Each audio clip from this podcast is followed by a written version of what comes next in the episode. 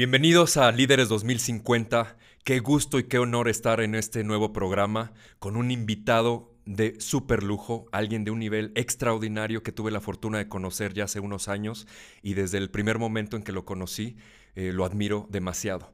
Se llama Fernando Colunga. Bienvenido Fernando por estar con nosotros. Muchísimas gracias por la invitación. Al contrario, en este podcast Líderes 2050. Bueno, voy a leer un poco más de su biografía, pero antes quiero recordar que tenemos la descripción en YouTube y en Spotify para que nos puedan mandar cualquier comentario, eh, cualquier feedback sabemos que Líderes 2050 siempre buscan retroalimentación y queremos llegar a ser mejores y crecer y claramente su input va a ser muy importante. Bueno, pues vamos a arrancar con Fernando Colunga. Es un honor en serio eh, que hayas aceptado, Fer, porque más allá de una persona con una capacidad extraordinaria, con una formación académica este, que no cualquier persona tiene, y lo digo con total este, pues, realidad y respeto también y admiración, pues es un ser humano que ha hecho cosas extraordinarias más allá de México, que ha tenido experiencia a nivel internacional. Y lo más padre cuando yo dije Fernando tiene que acompañarnos y enseñarnos y compartirnos acerca de él, es cuando él tiene este sueño, esta ahora que ahora es una realidad de crear la Asociación Mexicana de la Industria de la Moda, AMEXIM, y que uno de los grandes propósitos, digo tú me vas a corregir si está mal, pero es llevar y ayudar a ciertos diseñadores mexicanos a llegar a la parte global y llegar más allá de las fronteras de México. Entonces, Fernando, bienvenido. Déjenme leer tantito aquí un poco de la biografía, es muy amplia, entonces no voy a leer todo, pero sí quiero leer gran parte de lo que es Fernando Colunga. Mo Fernando es un mexicano que ha vivido la mayor parte de su vida en Europa, vive agradecido con la vida por contar con su familia, cree en el poder de la claridad mental para lograr una mejor calidad de vida y en el mejoramiento de la condición humana como el psicoanálisis, donde ha encontrado el sistema de apoyo con mayor impacto en su desarrollo personal y profesional para ofrecer valor como agente impulsor de progreso, integración y cooperación global. Actualmente presidente de la Asociación Mexicana de la Industria de la Moda, AMEXIM, cuenta con más de 25 años de experiencia en la industria de la moda internacional, estudió moda en Milán y Londres y negocios en México y en Estados Unidos en Harvard University. Se graduó con un MBA en la Escuela de Negocios del Reino de los Países Bajos, entre otros estudios que tiene que son impresionantes. Además, Fernando representó la campaña Fashion is Great de la Gran Bretaña para promover a la industria de la moda británica a nivel global. Su marca de lujo Colunga London le permitió colaborar para la familia real británica y ser publicado en diferentes medios de Italia, Portugal, Eslovenia, Estados Unidos y el Reino Unido. También ha sido publicado en revistas especializadas como Elle in Style, Harper's Bazaar y Vogue, entre otras grandes revistas. Y bueno, es un placer que estés con nosotros, Fer. Bienvenido. Muchísimas gracias por la invitación. Un placer estar contigo. Al contrario, Fer. Pues bueno, vamos a empezar a platicar y a conversar. Como sabes, Líderes 2050 nace como un sueño, hoy es una realidad y el propósito es ayudar y sobre todo más que ayudar antes es clarificar muy bien por qué se necesitan líderes en las próximas tres décadas que marquen la diferencia y que tengan un enfoque humano, que es una de las razones por las cuales este, te pedí que por favor nos acompañaras y gracias de nuevo. Y antes de arrancar, me encantaría que nos dijeras, más allá de todo esto, ¿quién es ese ser humano? ¿Quién es Fernando Colunga a nivel ser humano? ¿Cómo se describe ese humano? Mm, bueno, creo que un humano, eh, personalmente puedo describirme la parte que me conozco y que entiendo y que tengo conciencia, pero estoy seguro que si le platicas y le preguntas a mi madre, te dirá que Fernando es eh, uno, si le preguntas a mi padre, Fernando es otro, mis hermanas, mi pareja y demás. Eh, ¿Quién es Fernando? Bueno, esa pregunta siempre me ha llamado porque es, creo que es muy complicado resumirlo en una frase. Claro. Porque puedo, puedes combinar quién aspiras a ser, con quién eres hoy, con quién has sido. ¿no? Entonces yo me escribo muy sencillo, soy una persona que está apasionada del conocimiento, del crecimiento, pero sobre todo de un impacto que no es un impacto consciente de quiero cambiar el mundo, claro que cuando estamos creciendo y en la escuela pues tienes esta idea, pero después de tantos... Eh, golpes buenos, otros no tan buenos en la vida, te das cuenta que el único impacto que puedes tener es en tu crecimiento y, y como consecuencia, bueno, si puedes impactar la vida de los demás, adelante. Pero la verdad es que nunca ha sido un objetivo de mi vida y nunca me he planteado, quiero ser un líder o quiero cambiar el mundo de esta manera o quiero impactarlo, sino es qué es lo que me gusta hacer, qué es lo que quiero y creo que eso me define como ser humano. Creo que tengo un buen entendimiento de cuáles son mis habilidades, de cuáles son mis cualidades, cuáles son las áreas que me gustaría mejorar y cuáles son las que me gustaría uh, potencializar para generar algo, pues primero que me dé un ingreso de vida que, que, no es lo más importante el dinero, pero sí es fundamental y claro, de ahí claro. pues ya todo lo que venga la vida adelante. ¿no? Entonces pues me describo como tal un, un, un investigador de la vida. Pues fíjate que me encanta porque aunque no lo estés diciendo como tal, habla mucho de la humildad que tienes como ser humano, eh, que dices va más allá del impacto, más allá de las flores, más allá del dinero, sino es algo pues, que al final empieza conmigo y que puede llegar a algo más. Y de aquí quiero retomar algo que a mí me llamó muchísimo la atención cuando te conocí, que es la creación de Amexim. Sí me gustaría que nos cuentes más qué es Amexim y por qué razón tiene una filosofía o un propósito más allá de solamente la moda. Platícanos más, Fer, sobre Amexim. Mira que yo tengo, pues como ya dijiste, más de 25 años en la industria de la moda internacional y cuando inicié, inicié también como diseñador, creé mi marca y me di cuenta que faltaba vehículos que te dieran no solamente el apoyo, sino que te dieran un acompañamiento durante el proceso de crear una marca, porque sabes, tienes, puedes tener una visión creativa, puedes tener las habilidades de crear, pues al final es ropa o, cualquier otro tipo de accesorio, pero realmente no sabes cómo insertarte a, a, la cadena productiva de la industria de la moda. Y le decimos industria, pero es muy pequeña realmente, ¿sabes? A nivel internacional, a pesar de que, bueno, es... Eh, genera el 2% del GDP a nivel internacional, es una industria pequeña en términos de los eh, hacedores de decisión. Entonces yo empecé y no encontré ese apoyo, no solamente en México, Tuve la oportunidad de vivir también en Italia, estudié allá, viví en Inglaterra, estudié allá y tampoco allá había un organismo formal que se encargara de eh, darles este conocimiento y pues las reglas de la industria a los nuevos emprendedores que le llamamos ahora, ¿no? Entonces eh, empiezo a venir a México y me doy cuenta que aquí tenemos las partes, pero no tenemos realmente una estrategia integradora para potencializar pues estos talentos, estas ideas y estos modelos de negocio. Entonces empezamos hace un tiempo con una Uh, con una iniciativa que se llamaba Fashion in México y básicamente lo que se trataba era vamos a entender primero la industria, vamos a entender en dónde está México, en dónde están los jugadores y una vez que tuvimos ese diagnóstico desarrollamos la estrategia de, bueno, ahora sí vamos a crear este ve vehículo formal y pues ponerlo al servicio de la industria a nivel nacional.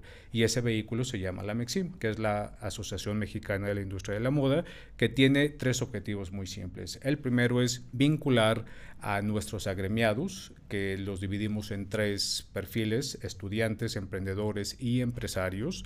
Los vinculamos con oportunidades comerciales a nivel internacional, los vinculamos con el conocimiento experto que ellos necesitan para estructurar negocios inteligentes y que tengan una visión global. Y el tercero es que también los vinculamos con el mercado de capitales y de inversión. Okay. Eh, esta es una de las ideas que yo difiero un poco del nuevo emprendimiento, que solamente necesitas una idea. Yo lo intenté hacer solamente con idea, sin capital por 10 años y es muy difícil. Muy difícil. Entonces, pues yo dar, dándome cuenta de eso, eh, decidí que teníamos que tener un vehículo formal a través del cual pues juntarás a los inversionistas que tienes que educarlos, sobre todo en México no tenemos a nivel inversión todavía una sofisticación y vemos a la industria como una industria rentable. Tradicionalmente, pues ya sabes, invierten en tecnología, invierten en industrias más eh, con más eh, antecedente en términos de, eh, de, resultados. La moda al final sigue siendo una industria relativamente nueva, sobre todo en México. Podría decir que en los últimos 15, 20 años se empieza a formar esta industria en México.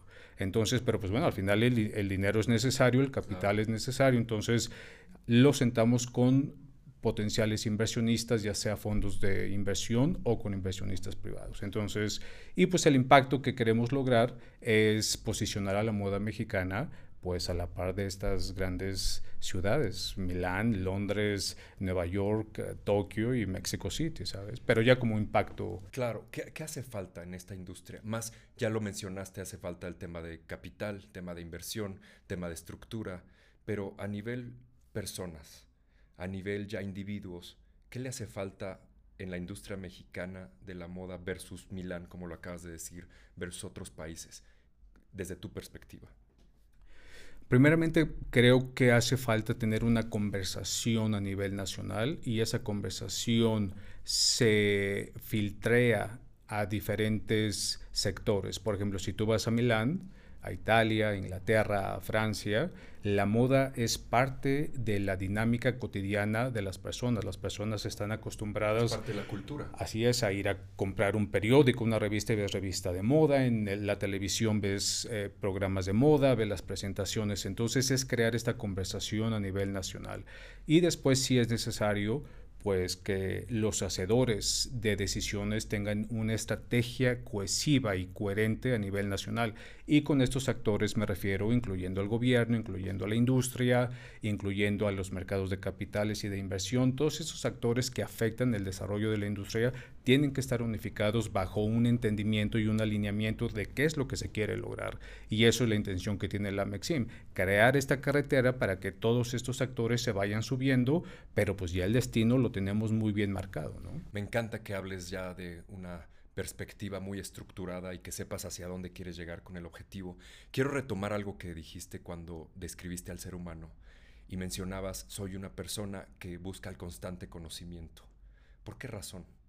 Digo, es muy obvio para mí, es muy obvio para muchos de los líderes 2050 que nos escuchan, pero ¿por qué razón para ti ha sido una constante estar estudiando, creciendo, acelerándote, siempre elevando el estándar de Fernando, cuidando los detalles para los que tenemos oportunidad de conocerte en otro ámbito.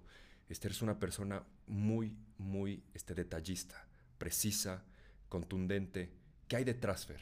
¿De dónde nace esto? ¿Cuál es el motivador? ¿Cómo lo has logrado?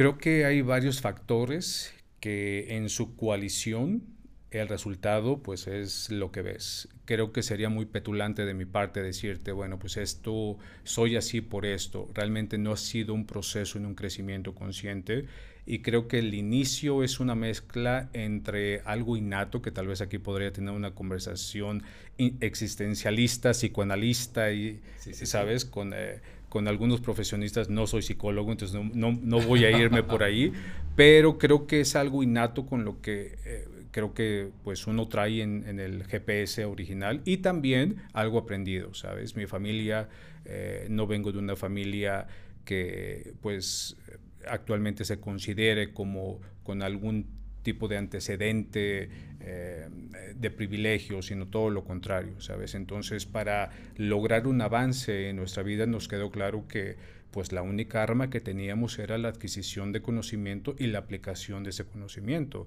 y también el trabajo, ¿sabes? Entonces, pues yo recuerdo cuando era pequeño, eh, mi padre, eh, mi primer trabajo ahorita ya se llamaría explotación infantil, ¿sabes? Pero mi primer trabajo fue a los 8 o 9 años a los nueve años, ¿sabes? Pero fue por convicción. Fue por convicción. Mi padre me preguntó, jamás me obligó absolutamente a nada. Tengo unos padres maravillosos. La explotación infantil. Exacto, exactamente. Pero pues bueno, hay muchas cosas que ahora pasan, que, que, antes pasaban, que ahora sí pasan. Bueno, y está bien, ¿sabes? Porque eso es, el, es la evolución. La, todas las generaciones tienen que ser mejores que la anterior. Por eso siempre digo, ser padres ha de ser uno de los retos más grandes porque estás educando a seres humanos que tienen que ser mejor que tú. Claro. ¿Sabes? Entonces, pues bueno, no tengo el privilegio de ser padre, pero soy hijo y tengo sobrinos que amo con toda mi vida. Y pues yo veo que ese es uno de los retos, ¿no? Y en ellos veo esto, volviendo un poco a tu pregunta, que creo que es algo innato, es algo aprendido y eh, creo que el se vuelve una, una, una, dinámica, una costumbre casi en tu vida. Entonces, tuve la oportunidad también de vivir en diferentes países y pues es el conocimiento, es la información lo que al final... Eh, he estado en un proceso terapéutico, eh, psicoanálisis, lo, lo dijiste ya casi por cinco años, Y ahí aprendí algo que también es muy controversial, no tenemos que estar de acuerdo, pero mi terapeuta me dice, mira, todo lo que necesitamos está fuera de nosotros. La comida está fuera. El amor, eh, hay un amor propio, pero realmente lo que nos mueve está fuera de nosotros. La inteligencia que tenemos que desarrollar es ir afuera y seleccionar aquello que es bueno para nosotros, porque así como puedes comer una ensalada que nos cae bien, pues puedes comer también hamburguesas diario, que no está bien y mal, no estamos hablando de qué es moral, porque la moral es el resultado de otro... o los gustos, exactamente, ¿sabes? Entonces, pues bueno, se quedó como una constante en mí esta adquisición de conocimiento y me di cuenta muy joven que ahí estaba la clave para cambiar la película de nuestra vida me encanta porque esto nos lleva a un tema que me, que me deja reflexionando mucho y que es parte de la esencia de Líderes 2050, que es la mentalidad. Y hablar de mentalidad es un tema crítico, porque lo hemos escuchado por todos lados y este mindset, como se dice en inglés, pero básicamente es pues, la forma en la que tú atacas. Siempre he creído que cuando tienes que hacer las cosas tienes dos caminos, o lo gozas o lo sufres. Y por otro lado es también, pues tú puedes retarte a ti mismo y decir, pues me quedo en mi zona de confort, me quedo donde estoy, o también más allá del esfuerzo es, tengo un plan muy dirigido y establecido para llegar de punto A a punto B. Y eso me lleva a hacerte otra pregunta sobre temas de liderazgo y todo lo que estamos viviendo a nivel global, ves los macroeconómicos, ves este, el crecimiento que ahorita va en decrecimiento en la mayoría de los países a nivel económico, este, ves la salud mental, la depresión, el suicidio está creciendo a doble dígito, etcétera, la guerra, que no nos vamos a meter a temas específicos. ¿Qué hace falta para temas de liderazgo? ¿Qué hace, ¿Qué hace falta desde tu perspectiva? Porque aunque tú eres una persona humilde, como ya lo dije, pues claramente tienes rasgos de liderazgo impresionantes, desde liderazgo empresarial, pero sobre todo humano. ¿Qué ves alrededor? Que pudieras decirnos a todos los líderes 2050 que nos escuchan que tendríamos que mejorar o tomar en cuenta para elevar el nivel de liderazgo y sentido humano en todos los ámbitos de la vida. Mira, aquí voy a ser brutalmente honesto. Tampoco ha sido un objetivo de vida eh, consciente de estoy haciendo lo que hago y voy a estudiar y voy a vivir y voy a viajar y voy a iniciar porque quiero ser líder. Ese nunca ha sido un, eh, una razón de, mi esfuerzo. Eh, que si bien el impacto transversal ha sido que tal vez pues eh, te vuelves referencia ejemplo no sé si ejemplo, pero alguna referencia, y vivimos de referencias, efectivamente, eso es la evolución, hay gente que lo ha hecho antes que tú, y pues bueno, existe, generan un conocimiento que cuando lo adquieres, pues te ayuda a hacerlo no solamente más rápido, sino mejor, ¿no? Y pues el impacto se va mejorando de que pues el, en el tema de la moda, pues que este impacto sea menos eh, destructivo al paso del tiempo, ¿no? Entonces, ¿qué es lo que hace falta? Creo que hace, yo creo que no hace falta mucho. Eh, creo que muchas de las respuestas están en la historia de la humanidad y si nos ponemos, no, tienes que no tenemos que ser historiadores, pero si realmente eh, nos ponemos a, leer un poco de qué han sido, cuáles han sido los acontecimientos más importantes, digamos, desde 1500 en la humanidad, nos damos cuenta que casi, casi hay patrones del comportamiento y siempre que ha habido un eh, evento que de alguna manera eh, impacta la manera de información y la manera en que se comunica esa información, existe un contrapeso que es, por ejemplo, tuvimos la imprenta y empezaron los libros. ¿sí? Antes uno sabía lo que el rey y, eh, te, decía, pero sabes, se genera la imprenta y con ello vienen los libros, entonces llega una revolución del conocimiento y con eso pues vienen otras, otra serie de acontecimientos que fueron muy sanguinarios en la historia de la humanidad. Después se genera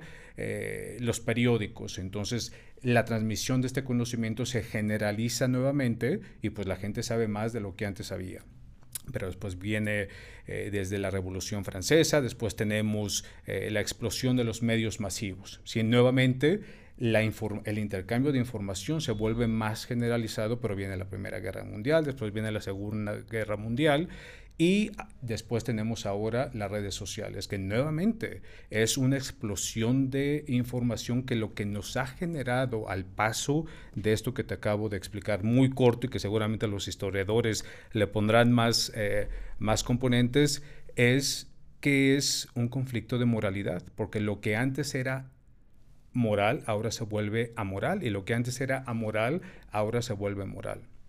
¿Qué es lo que hace falta? Yo creo que sí hace falta un entendimiento de cuál ha sido el comportamiento humano, eh, por lo menos en los últimos en los últimos 300 años, que nuevamente no tienes que volverte historiador, pero sí este dicho que dicen, bueno, el que no entiende su historia eh, repite nuevamente los errores, es muy cierto. Entonces, después de eso que viene, generalmente después de estos periodos de violencia, que es lo que estamos viviendo ahorita, ¿sabes? Eh, no solamente eh, en México, sino a nivel global, después vienen tiempos de una paz eh, pues sin precedentes. Los últimos 50 años han sido los 50 años en donde más crecimiento, en donde más ha florecido la humanidad. Tú y yo hemos vivido dentro de los mejores 50 años hasta este momento y a pesar de que vemos guerras, a pesar, no ha existido en la historia un momento con tanta paz como existe ahorita. Entonces, eso nos ayuda a poner cosas en perspectiva. No nos determina ni, ni, define qué es lo que tenemos que hacer, pero sí nos da un entendimiento que las cosas no están tan mal como han estado ni como podrían estar. Pero creo que este sentido de responsabilidad, creo que eso es lo que podría sumarizar, que hace falta un sentido de responsabilidad propio y de comunidad. Me gusta. Regresando a Mexim, que es una idea extraordinaria y te felicito, a mí lo que me interesa ahora pues, que nos platiques es cuál es el reto con los diseñadores mexicanos y ahí indirectamente pues vamos a hablar de liderazgo, porque tú tienes una gran tarea. Tú tienes que hacer muchas cosas, yo no me voy a adelantar, pues, si no, pues yo pregunto, yo contesto, ¿verdad? ¿Cuál es el reto hoy a nivel gente? ¿Cuál es el reto a nivel, ya me dijiste estructural, ya me hablaste de un objetivo, tema de capital, pero ahora a nivel gente y cómo vas a sumar, tienes algún número, tienes algún perfil, es totalmente inclusivo. Este, si me explico, es cómo vas a lograr no nada más que se suban al barco, sino cómo va a haber ese contacto global. Porque hoy tú eres una persona académica, institucionalizada, educada, me explico, con muchos valores, que ha tenido mucha experiencia a nivel global, pero no todos los diseñadores van a poder comunicarse de la misma manera y no es algo despectivo, al contrario. ¿Cuál es el reto entonces? Yo creo que está en dos terrenos, la parte personal, la parte humana y la parte profesional. ¿Sabes? Hay cinco eh, direcciones que tengo un board, ¿sabes? Tengo también advisors dentro de la Mexim y hemos diseñado cuáles son las cinco áreas que nos, no que nos gustaría, sino que hemos visto en la experiencia de cada uno de nosotros que eh, fortalecería un carácter que no asegura, porque en la vida no tenemos nada seguro. Eh, me encanta que le llames a tu programa Leaders 2050, 2050, pero no sé si yo voy a estar aquí para, para el 2050. Me encantaría. Eh, pero son estas cinco áreas. La primera es la inteligencia emocional. El segundo es el pensamiento crítico. Y pensamiento crítico me refiero no a tener una visión de juicio hacia el mundo, sino de cuestionamiento eh, propio y externo para llegar a una definición más objetiva y este pensamiento tiene que ser más situacional.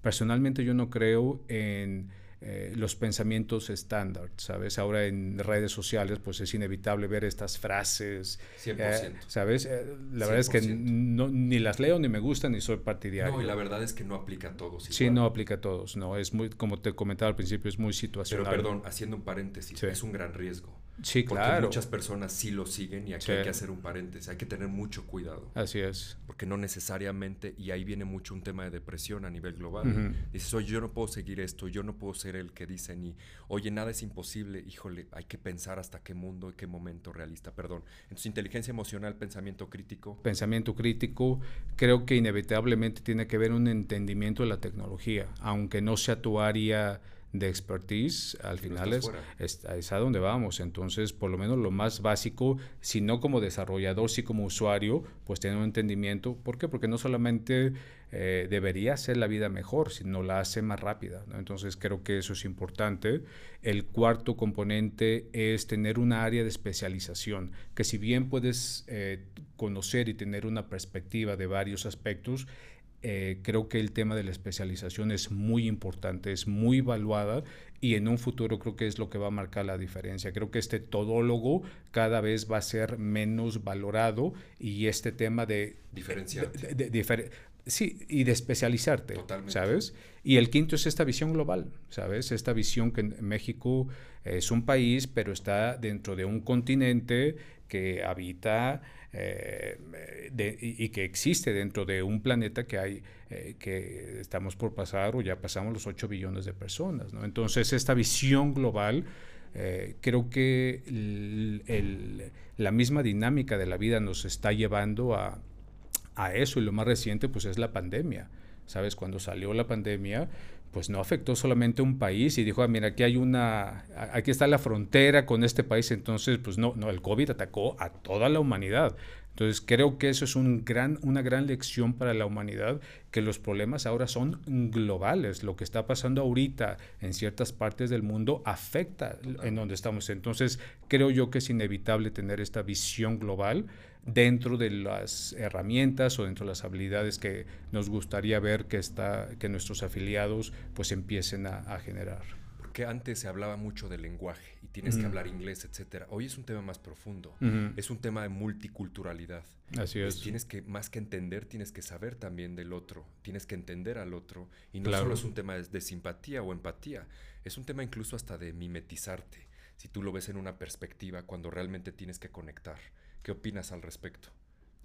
Digo, tú lo has logrado porque tú tienes muchas habilidades, competencias desarrolladas. Pero regresando al punto de los diseñadores mexicanos, que no tampoco todos, debes de tener una diversidad increíble. Pero aquellas personas este, que no vayan a tener cierta este desarrollo, ¿cómo les vas a ayudar? Ya entendí los cinco puntos, los líderes que nos escuchan 2050 quedaron muy claros. ¿Cómo vas a hacer esto? Pues mira, tenemos una estrategia que incluye desde lo más... Eh, la, parte interesante para mí de toda la estrategia que tenemos es que el contacto humano y el aprendizaje, eh, conocimiento compartido, es la parte fundamental de nuestra estrategia. Entonces tenemos desde dinámicas de comunidad en donde expertos pues no solamente comparten la experiencia, porque pues una plática te puede dejar un gran aprendizaje, pero pues como hablábamos al principio, mi situación es diferente a la tuya, entonces cómo voy a adaptar, cómo voy a implementar ese conocimiento a, mi situación. Entonces tenemos pues estos advisors, estos eh, consejeros, estos consejeros eh, que pues eh, han logrado y tenemos unos perfiles bien interesantes a nivel internacional y creo que aquí ahorita se me está ocurriendo eh, más bien eh, pensando que la segunda característica que necesitamos tal vez es la flexibilidad. Hablamos primero de la responsabilidad. Sí. Yo creo que el segundo sería la flexibilidad, ¿no? Entonces, pues es tener esta flexibilidad no solamente de mente, sino también de visión y también de acción y decir, bueno, pues tal vez lo que estoy haciendo ahorita no es lo mejor y no tiene el impacto positivo que quisiéramos lograr. Entonces tenemos que ir un paso atrás y, readaptar eh, eh, lo que estamos haciendo. Entonces, eh, pero volviendo también al punto de cómo lo pensamos lograr, si la Mexim, hablabas del tema inglés, y la, una, no es una condición, pero sí recomendamos que para ser miembro de la, de la MEXIM tienes que hablar inglés. 100%. ¿Sabes? Eh, Más que tus cinco pilares, a lo mejor sí, que este va a ser algo que cruce en todo. Así es. Como un requerimiento. Y ya no es un tema nada más de decir, oye, pues lo, este, hazlo porque te vas a sentir más o porque tienes que elevar más. El, pues al final es un básico. Así es. ¿no? tienes que comunicarte. Así es. Y mientras más comuniques eh, tu marca, eh, que ese es otro de los cambios que tenemos. El enfoque de la Mexim es un poco menos en el, diseño, en el posicionamiento del diseñador directamente y más en la generación y posición de marcas a nivel internacional. El diseñador es una parte integral de la marca, diseñador, director creativo, pero lo que no ha, ha sido tan digamos, impulsado en México es la creación de marcas. ¿sabes? Hoy por hoy no existe una marca mexicana de moda dentro de las top 50 o 100 o 500, estas que generan la demanda internacional. No hay una marca mexicana, ¿sabes? Entonces, eso es el objetivo que tenemos y es transmitir el, el conocimiento de cómo generas una marca, cómo la posicionas y cómo la detonas a nivel comercial también, impactando positivamente todos estos, o no todos, pero la gran mayoría de los aspectos que la moda toca. Ya estamos al final, todos los líderes 2050. Gracias por acompañarnos. No hemos terminado. Quiero yo cerrar con una pregunta.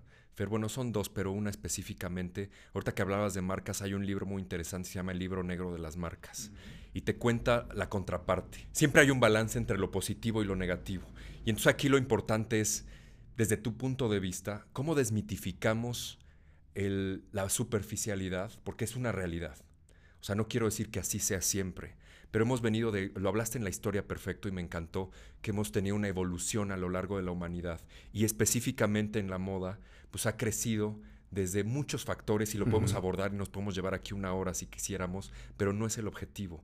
Ha sido mitificada, ¿no? Con a nivel imagen, con estas supermodelos muy delgadas, que ya pasamos eso hace 20, 30 años, o 20 o 10 años, y ahorita ya hay algo más de inclusión, de diversidad, pero también por otro lado la explotación, también por otro lado lo aspiracional, ¿no? que no el tema de clasismo, y ciertas cosas ahí que, que muchas personas lo ven desde fuera o muy inalcanzable, que también tiene que ver con el marketing. ¿eh? Una gran marca siempre va a tener un lado aspiracional, pero esa parte de desmitificar, Ahora, ¿cómo ves a la moda?